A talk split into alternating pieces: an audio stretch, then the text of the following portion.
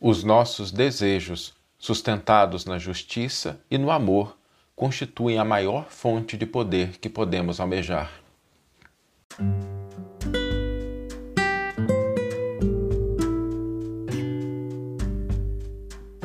Você está ouvindo o podcast O Evangelho por Emmanuel, um podcast dedicado à interpretação e ao estudo da Boa Nova de Jesus através da contribuição do benfeitor Emmanuel.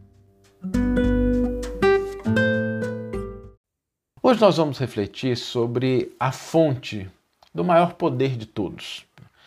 E quando a gente pensa em poder, em realizações, é preciso a gente lembrar que na base de toda concretização, de toda realização, está como alicerce a nossa vontade, o nosso desejo, o nosso impulso. Tudo que se concretiza no mundo tem por base esse desejo, esse impulso. E, e não é só com relação ao ser humano. Todas as, todas as formas, todos os elementos da natureza se desenvolvem sob o mesmo princípio. Se a gente pensar, por exemplo, na planta, né? na bactéria, no, no ser mais simples, a planta ela tem um desejo de se multiplicar. E esse desejo de se multiplicar, de se reproduzir, faz com que as plantas prosperem, né? com que elas se desenvolvam, com que elas produzam os recursos, os mecanismos. O, o verme ali no, no pântano, no solo, quando ele começa a se movimentar, o desejo de se movimentar, de se deslocar, o animal, quando cuida, né, o leão, a leoa, quando cuida dos seus filhotes, começando ali com os primeiros desejos do afeto, de romper a animalidade, de desenvolver outros elementos. E no ser humano existe um desejo muito grande que é o desejo do, do conhecimento, do entendimento, do discernimento. Quando a gente chega nesse estágio, a gente de fato começa a buscar entender é buscar compreender as coisas que estão à nossa volta, as relações de causa e efeito. E tudo isso tem como alicerce o nosso desejo, a nossa vontade. Sem vontade, sem desejo, nada se concretiza. É uma lei universal. O que move todas as realizações no universo tem por base, inicialmente, o desejo. Agora, quando a gente pensa em desejos, em vontades, em anseios, em impulsos, existem dois aspectos que nós precisamos considerar. O primeiro deles é que toda vez que a gente externaliza um desejo, uma vontade, nós encontramos meios que se afinizam com aquilo que nós queremos. Essa é uma lei universal. Todas as vezes que a gente externaliza, um desejo, uma vontade, nós vamos encontrar meios que estão afinizados com aquilo que a gente está buscando. Agora, o segundo aspecto é: existem bons e maus desejos. Existem desejos que são de construção, de desenvolvimento, de crescimento, e existem desejos que são de miséria, de destruição, de perdas. A gente às vezes se desloca entre essas duas coisas.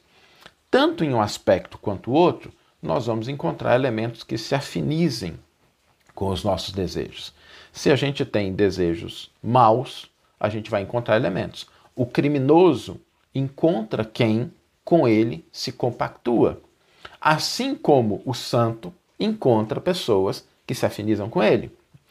A diferença é que enquanto o impulso na direção da maldade ele tem uma força temporária, limitada e pequena, o impulso, a vontade, o desejo na direção do bem, ele tem um poder muito, muito superior ao poder que é gerado por, pelas afinidades no campo do mal. Às vezes a gente não percebe isso, porque a nossa visão é, e a gente está desenvolvendo nada de errado com isso, a gente está crescendo ainda, né? estamos todos aprendendo. Às vezes a gente se fixa a determinados momentos, a determinados aspectos. Né? A nossa mente ainda é muito voltada para o instantâneo, para as coisas de curto prazo, para aquilo que não tem uma duração muito longa. É difícil a gente colocar na nossa cabeça coisas de longa duração. Mas lembremos-nos que o, o poder que deriva do amor, é o maior poder de todos. Não tenhamos nenhuma dúvida disso. Se a gente olhar a história, nós temos grandes déspotas, Césares, né, que tiveram poder humano. E muitos deles utilizaram esse poder de maneira inadequada. Utilizaram para o mal, para a destruição, para a morte. Mas todos eles passaram. E a não serem registros históricos para algumas pessoas que buscam, não fazem parte, já não influenciam. Se a gente tomar, por exemplo, um Gengis Khan, se a gente tomar alguns dos grandes Césares, né? Cômodo, Calígula, são criaturas que influenciaram, utilizaram o poder, encontraram pessoas que se afinizavam com seus desejos, com seus propósitos, mas passaram. Agora, quando nós pensamos naquele que foi a maior fonte de amor e de justiça no mundo, que foi o Cristo, até hoje ele continua influenciando. Nós estamos aqui, somos nesse momento aqui 661 pessoas reunidas, né, fora as pessoas que estão nos acompanhando nos outros canais que têm interpretação em Libras e que a gente não tem acesso aqui, mas que nos acompanham, eu vejo às vezes as mensagens. É, nós estamos aqui sendo influenciados. Ou seja, a mensagem do Cristo, a mensagem de amor, ela perdura através dos séculos, através das culturas.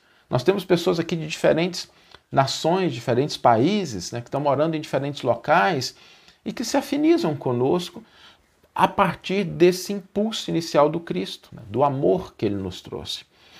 Por isso, quando a gente pensa em fonte de poder, nós nunca devemos acreditar que o mal ele tem uma fonte superior de poder ao bem. Às vezes o mal causa mais barulho, causa mais estardalhaço. E a nossa mente também, ela é uma mente que ela está focada na sobrevivência. E a sobrevivência, às vezes, faz com que nós nos preocupemos mais com as coisas ruins do que com as boas, né? Eu não sei se as pessoas já perceberam isso, né? Às vezes a, a gente faz uma postagem na internet e aí tem lá 500 curtidas positivas e tem uma negativa, né?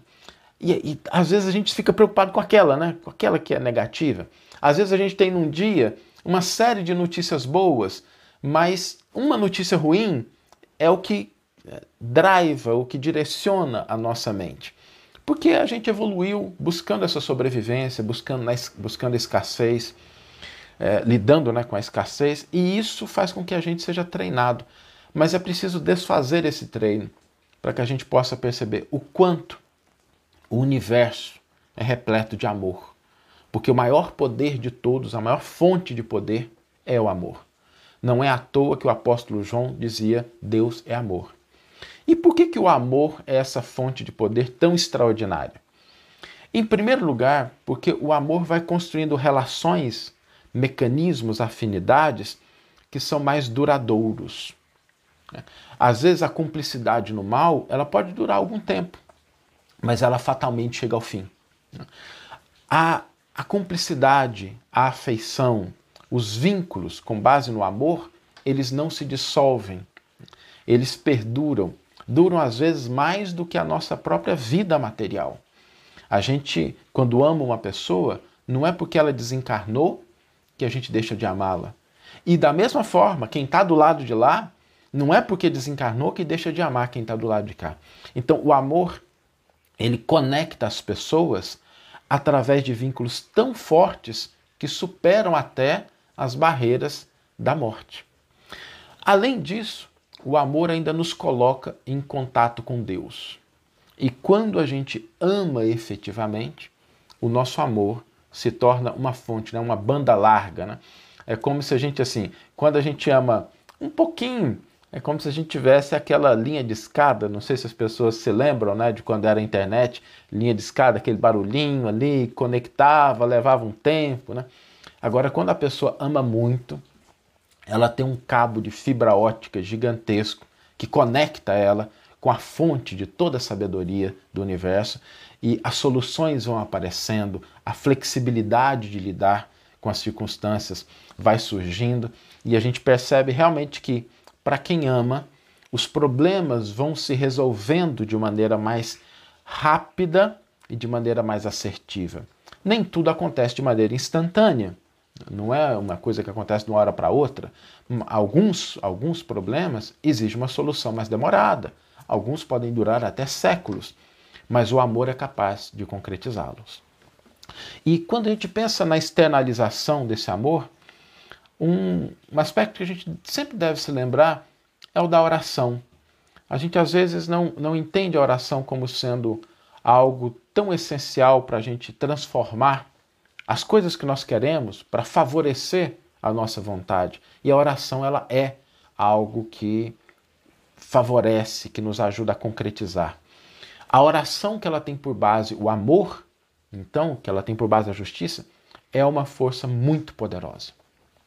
Tem um caso na, na literatura que sempre me chama atenção, na literatura espírita, que é um livro chamado No Mundo Maior. E o livro é muito bonito e ele começa com uma criança fazendo uma oração aos pés da madrasta que está doente e a criança ora pedindo auxílio. E ela ora para a mãe dela que já tinha morrido. O curioso é que ela não sabe que é a mãe que está causando aquele problema todo. Mas o desejo, o fervor, a vontade da criança para que aquela, aquela situação seja solucionada e o amor, né? a criança tem isso, né? ela externaliza o amor de uma maneira muito bonita. A maneira como ela externaliza essa vontade, esse desejo, baseado no amor, cria um pedido tão forte que narra o livro, né, no mundo maior, que aquela oração ela foi desviada, né?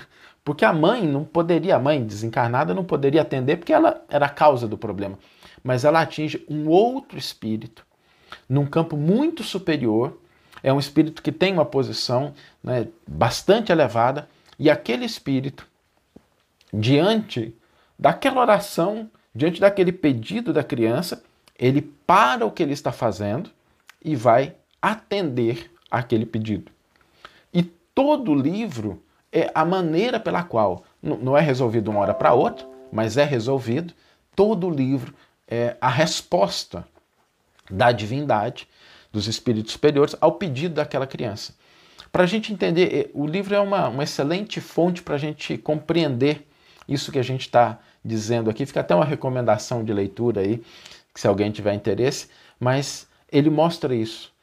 O amor dando por base a oração, o desejo que tem por base o sentimento do amor, ele encontra mecanismos, ele encontra recursos, ele encontra apoios entre encarnados e desencarnados que nos auxiliam, entre os santos, que a gente chama como quiser, mas a gente é muito bonito quando a gente vê uma pessoa que é católica, que é evangélica, que é protestante ou budista, e ela ora com fervor, ela externaliza o seu desejo, confiando, querendo efetivamente, mas com aquele sentimento de amor isso tem uma fonte, tem um poder muito grande. A gente não pode menosprezar isso. Então lembremos-nos sempre de que a fonte de maior poder é o amor.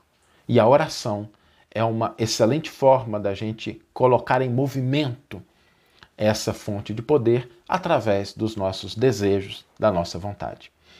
Vamos ler agora a íntegra do versículo e do comentário inspiraram a nossa reflexão de hoje. Hoje até me alonguei um pouquinho demais. Né? Vamos ler o comentário e o versículo do Emmanuel. O versículo está na carta de Tiago, capítulo 5, versículo 16, e diz assim: Confessai, pois, uns aos outros vossos pecados, e orai uns pelos outros, para que sejais curados. A oração fervorosa do justo tem grande poder. E Emmanuel intitula o seu comentário a oração do justo. Considerando as ondas, do, as ondas do desejo em sua força vital, todo impulso e todo anseio constituem também orações que partem da natureza. O verme que se arrasta com dificuldade, no fundo está rogando recursos de locomoção mais fácil. A loba, cariciando o filhotinho, no imo do ser, permanece implorando lições de amor que lhe modifiquem a expressão selvagem. O homem primitivo, adorando o trovão, nos recessos da alma, pede explicações da divindade, de maneira a educar os impulsos de fé. Todas as necessidades do mundo, trazidas no esforço dos seres viventes, valem por súplicas das criaturas ao Criador e Pai. Por isso mesmo, se o desejo do homem bom é uma prece, o propósito do homem mau ou desequilibrado é também uma rogativa. Ainda aqui, porém, temos a lei da densidade específica. Atira uma pedra ao vizinho e o projétil será imediatamente atraído para baixo. Deixa cair algumas gotas de perfume sobre a fronte de teu irmão e o aroma se espalhará na atmosfera. Liberta uma serpente e ela procurará uma toca. Solta uma andorinha e ela buscará a altura.